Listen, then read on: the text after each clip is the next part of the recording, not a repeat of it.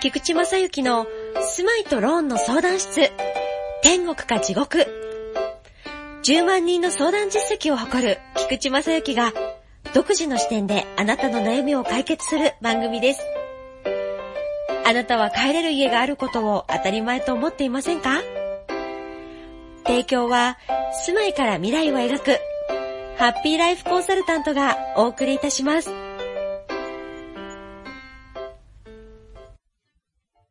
こんにちは、幸せ探検隊隊長の菊池正幸です。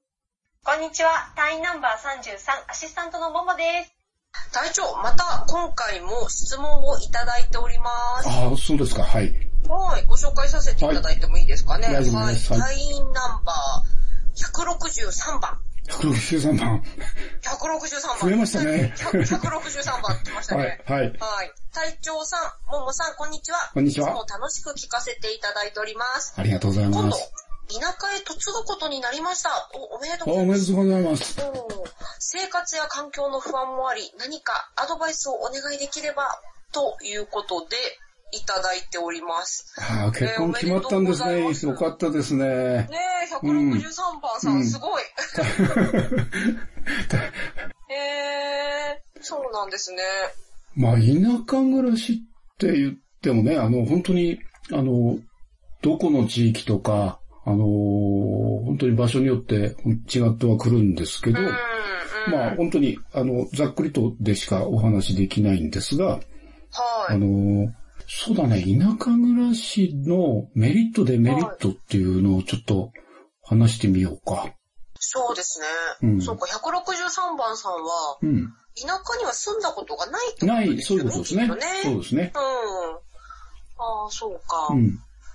だから、まあ、メリットって言ったら、もうご飯が美味 しい。も美味しいですし、ね、はいはい空気も綺麗だし、はい。まあ空が綺麗だから星も綺麗に見えます。確かに。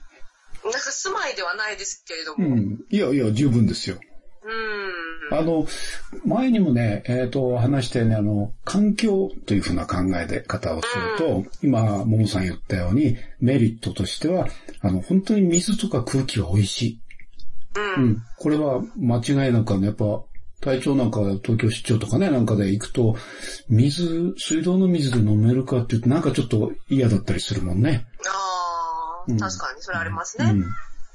それとね、自然がすごく、本当に、まあ、体調の家ベースで考えてるからあれだけど、あの、すごいと、あの、これ話すとね、みんなに、あの、よくセミナーとかなんかでも話すんだけど、すんごい田舎に住んでるように思われるんだけど、ちょっとい、なかなかあの、抵抗があるっていうかね。あの、本当ね、ちょっと行くと田園風景がこう、広がってね、あうんの、自宅で、そうだね、洗面所で歯磨きしてると、裏庭のとこね、あの、6月頃だともう生地が親子で通り過ぎますからね。 生地。 生地。この間飲みす、飲みすぎが出たんだからね。やってましたようね。ん。うん。それからもちろん、あの、ザリガニなんかもあの、速攻にいたりとかね。 本当隊長は一体どこに住んでいるのかという疑惑がね、皆さんいや気に、なあっのてい、るかと思うんですけ新幹線止まるからね。ど。まあまあまあ、そうです ね。うんう。ん。まあ、まあとにかくね、し自然はとにかく、あの、豊かよ。うん。四季折々のね、こう、自然を感じることはできますよね、都会にいるよあの、季節感はね、ものすごく感じるね。う。うんん。あ、住まいで言うと、うんあのーまあ、寒い地方にね、もしこの163番さんが引っ越し、まあ、うん嫁がれるのであればなんですけど、あの、冬の日、寒い冬の夜は、うん水抜きあ、はいはいはい。するじゃないですか。はい。多分、都会の方って、都会というかまあ、南の方はいわからないと思うんですけど、い、や、水道管の水を抜くと いう、なんかこう、線みたいのがあるんですよね。うんで、それで寝る前、水を抜かないと、水道管がこう凍って破裂してしまうのでうん、いや、これ結構、あの、都会に、まあ、引っ越してきた身なので、私は。はい。なんかそれが、あ、ないんだな、みたいなそれをやらなくてもいいんだなっていうふうに思ったっていう記憶があります。もう10年以上前ですけど。はい。うん、これね、あのー、普通、そうだね。今、建物自体は、あの、断熱効果とか保温効果良くなってきてるんで、うん。冬場、そうだね、体調のとこだと、朝方マイナス10度ぐらいまでなるっていうことはあるんだけど、うん。年に2、3回ね。うんはいでも、その状態でも、家に住んで生活をしていれば、比較的その水抜きまでは必要なかったりするのね。うん。内部はね。ところが、あの、一戸建ての場合だと、外に、あの、足洗い場とかって言って、外水栓、なまあ、水があったりする。そこはね、必ずあの、バルブを閉めて、あの、水抜きをしないといけない。うん。あの、外だから凍っちゃうのね。寒いですからね。で、これもね、ちょっと一つだけ言っとくと、閉めただけでは水は抜けないんですよね。上のバルブだけを閉めても。必ず蛇口を開けるってことなんだよね。ああ、開けてましたね。確かに確か開に。けないと、あのー結局、その立ち上がってる部分、表面、地表から出てる部分の水が抜けないんで、うんうん。なるそほれどで。そこが破裂してしまって、大変なことになるわけですよ。うん。ねうん。寒い地方ならではのうん。あるあるかもしれませんが。でもこれはまあ、あの、本当に慣れる。 すぐに。確かに。あとはね、あの、まあ、家のことで言うと、都会だとどうしてもマンションとか何かっていう風なのが多いのかもしれないんだけど、うん。まあ、はい。まあ、賃貸自体は東京で言うと7割賃貸だからね、戸建てで、えー1戸建て持ってる人3割ぐらいでしょで、あー地方に行くとそれ逆だかああ、そうですね。ら。うん、賃貸で過ごしてるアパートとかなんかっていうのはもう本当に3割ぐらいなんで、うん。だからどちらかというとまあ、戸建てになりますよと。で、そうですね。うん土地とか建物はね、うん、無駄に広い。あーそあー、確かにそれはあるかもしれないですね。で、これはね、隊長が前、その住宅の営業とかね、なんかをやってた時に、ある都会の方のとこに営業、まあ来てって言って行ったのね。で、その地方に引っ越したいんで、家、あの、はい土地と家を買いたいんですっていうことで、これはうんうんうん完全に注文住宅だったんだけど、はい。で、向こうに行ってね、あの、いろいろ話してたらば、建物はとにかく24坪ぐらいでいいと。 24坪。うーんうん、まあ、3LDK と 4LDK とかね。まああ、なるほど。本当はいに、はい。あの、小さくていいというふうには、もうそれしか言わないんだよね。 で、で、隊長はね、いや、あの、田舎に来ると、まあ少なくとも40坪、50坪なんて家結構あるんで、うーん。少なくとも30坪以上の縦坪の家にした方がいいですよっていうお話をしたんですね。えー、え、なんでですかあの、これね、越してきて、その、まあ、その方は実は、越してね、1年以内で打って他行ってしまいました。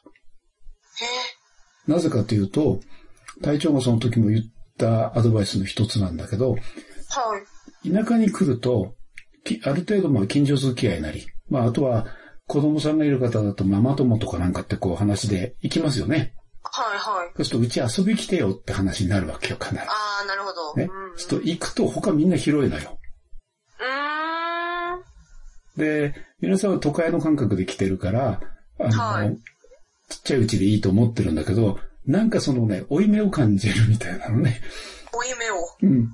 こう、まあ、見栄じゃないけど、はうい。ん、なんかちっちゃい、せっかく作って引っ越してきたのにって言って、田舎暮らしがしたくて来たのに、あの、都会と同じような間取りでしょうん。うん。だから空間っていうのはね、ある程度、やっぱりあった方がいいよね。田舎は田舎だのね。そうですね、なんか駐車場とかも必須じゃないですか。はい。これも、ね、うんもう、絶対そうだね。都会でね、駐車場付きの戸建てって言ったらなかなか、ね、持てないですし、今、縦売りだってね、あの、体調の周辺だと、今、価格自体がちょっと下がってきたりなんかして、あの、60坪前後のその土地に、縦坪が30坪ぐらいはい。の家、まあこれ一般的、この辺では一般的な縦売りなんだけど、それで駐車場が3台から4台。うん、ないっと無理ですよね。それで1600万ぐらいからあるんだよ。新築。安い。そうだよね。びっくり。で、結局、上に3部屋は2階にね、だから寝室と子供部屋2つ難度があって、1階にリビングダイニングと、あの、和室6畳ぐらいがあるよっていうふうなのが大体30坪ぐらい。最高ですね。もう十分ですね。いうふうだよね。それでいや、、十分すぎますよ。諸経費だの含めたって2000万以下で新築が買えちゃうのよ。いやー、びっくり。ということがね、あの、あるから、あの、特にお嫁さんに来るっていうことになると、まあ、実家暮らしなのか、それともあ、ー最初ご夫婦で、あのーはいねアパートなり、賃貸ね、もしくは別のとこにってなるのかによっても違うんだけど、そうですね。はい。ほーまあでも一人一台ね、車がないと、スーパーまでも行けなかったりしますからね、田舎は。そう、田舎の人歩かないからね。歩かないですよね、本当に。うちの、あの、じいちゃんっていうか、あの、 なんかね、あの、そうだね、数十メートルのあの、ゴミ出し行くのに車で行ったりするからね。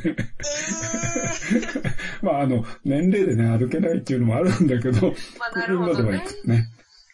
うん、でも本当になんかそういう意味では、都会の人たちっていうのは何が何でも歩かないと、まあ電車にもね、当然乗れないですし、そうだバねス。だったりとか、うんで何でも自分の足でやっぱり乗って、うん乗り場まで行って、乗り物に乗って、うんまた降りて乗り換えてみたいなことをするので、足腰はね、都会の人の方が丈夫だとは思いますけどあね。、そういうことだね。だからね、で、まうあ、ん逆にデメリットなんかで言うと、今、ももさん言ってる車がないと不便だよっていうふうなのがあるのと、夜そうはですね 暗い。街灯がほぼ。大体なね、い夜のね、7時か8時ぐらいになるとね、真っ暗だね。そうですよね。場所によるんだけど、体調の周辺だと、信号と工事中の光ぐらいだもんね、あの赤い点滅の。 だからもうみんなね、子供とかもほんと夕暮れが来ると、やっぱお家に帰りますしね。そうだね。うん、治安がまあ、だからといって悪いというわけではないですよね。逆にね。見えない から、悪いこともできないっていう。で、意外にね、皆さん心配してるのね、あの、田舎に来ると近所付き合いとかなんかどうなのかなって心配される方は多いね。うん、まあ、どのエリアに住むかだとは思うんですけどね、同じ県内でもやっぱり、そういうふうに都会から移住してくる人たちが、うん結構若めの夫婦とかが、まあ、いるような、こう、新興住宅地にお家を建てるのか、本当にこう、町内会とかね、こ、はいう古き良き町の中にお家を建てるのかによっても、だいぶお付き合いって変わってきますもんね。でもこれはね、体調の経験で言うとね、例えば都会だって、あの、マンションとか管理組合がちょっとやっぱりいろんな人住んでるんで、人が多くなればなるほどやっぱり、あの、複雑だよね。まあね、まあ、ほぼ私も隣に住んでる方、どなたかわかんないですうん。で、田舎でもね、隣近所でじゃあ、あんまり交流があるかっていうと、まあ本当に出て挨拶とかね、今、友稼ぎがほとんどなんで、日中いないんだよね。ああ、なる中ほでもど。ね。だから、そんなにそこは心配しなくてもいいのかなっていうふうな気はしますうね。んただ、住居に関してはね、あの、本当の田舎の昔のあの、純和風の農家みたいな家の場合には、はあい。の、みんなこう、和室が続いたりして引き戸だよね。はい。で引き戸で非常にカラーっとしてあの、いいんだけど、プライベート がない。って言われる。なるほど。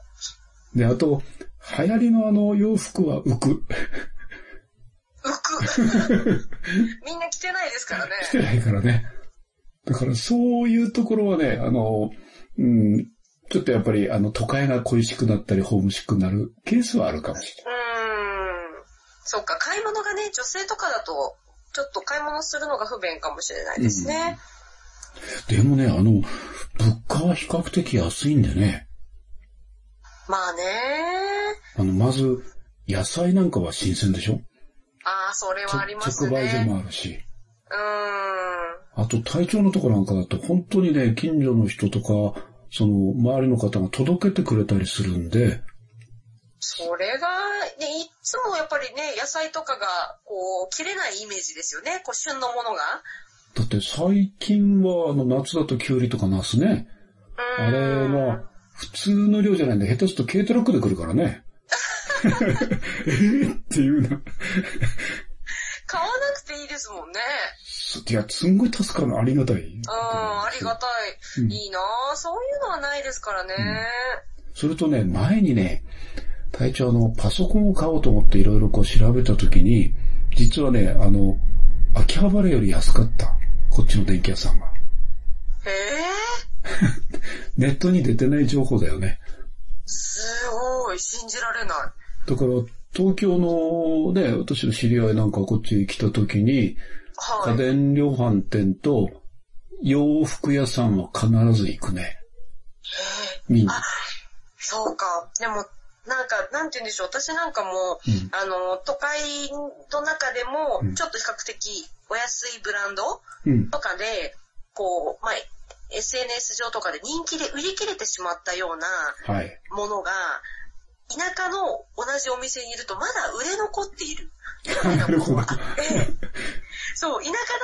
たらうんまだ買えるけど、うん。東大だともう買えない、みたいなことはありますね、確かに。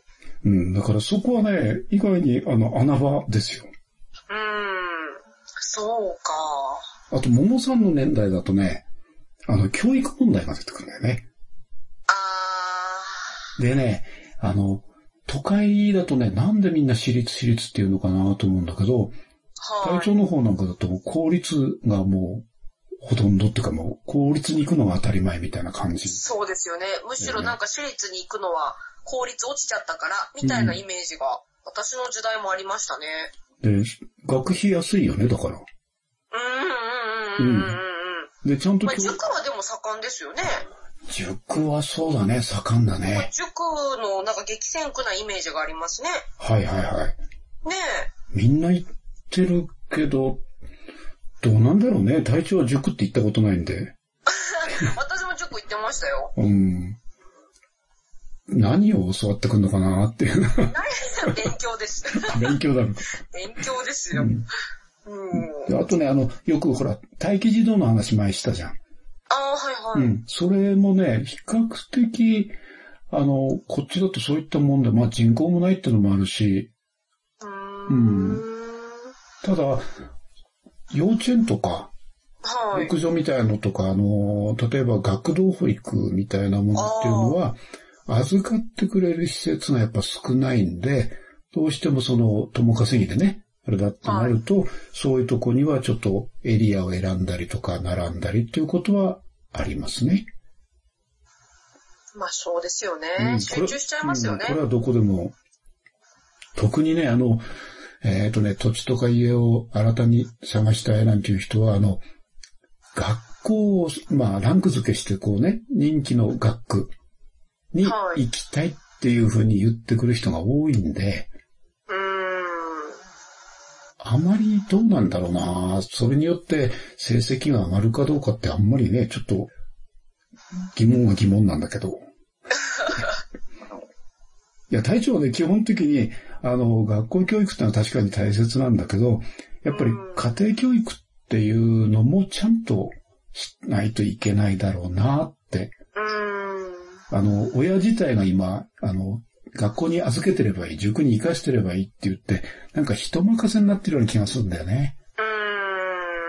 そうですね。うん。それだったら、一緒になって山遊びしたりとか、ね、こう、あの、やっぱり、学校の勉強も大切なんだけど、その他にこうう、ん発想力なり、こう、あの、自然に何かこうた危機の、危機管理能力っていうのかな。うこうーん。対応していくっていうところは、こう、自然な遊びの中から結構、学ぶことって多いなって体調を感じてるんで、そうですね。それを経験できるの、割合がやっぱり高いのは、田舎暮らしの方が、ね、あるかもしれないですよね。で、前にね、モモさんにも話したけど、大学が近くにないんで、うん。うん。 18ぐらいまでの間しか一緒にいられないんだよね。うーん。だから本当にその、え体験できる期間っていうのが、あの、都会なんかよりは短い。まあ都会だっていろんなね、大学とかなんかに行っちゃうと他出てっちゃうからね。そうですね。ただまあね、うんお家を出てまで、うん。なんて言うんでしょう、遠いところに行くっていうことは、まああまり多くはないのかなって、うん周りの話を聞いててもすごく思うので、だからまあ、一人暮らしをする年代が、うん。うん、なんか田舎に比べて高い気がしますねう。ん。まああと渋滞とかあのラッシュないからね。あ、い田舎はってことです田舎はか、ねすいないっていうかまあ少ないね。少ない、うん、うん全くないわけじゃないですもんね。うん。あの、行列のできる店ってもう、ね、東京ほど並んでる時間長くはないんで、うん。うん比較的ね、待ってると、こう順番来ますんでね。そりゃそうですよ。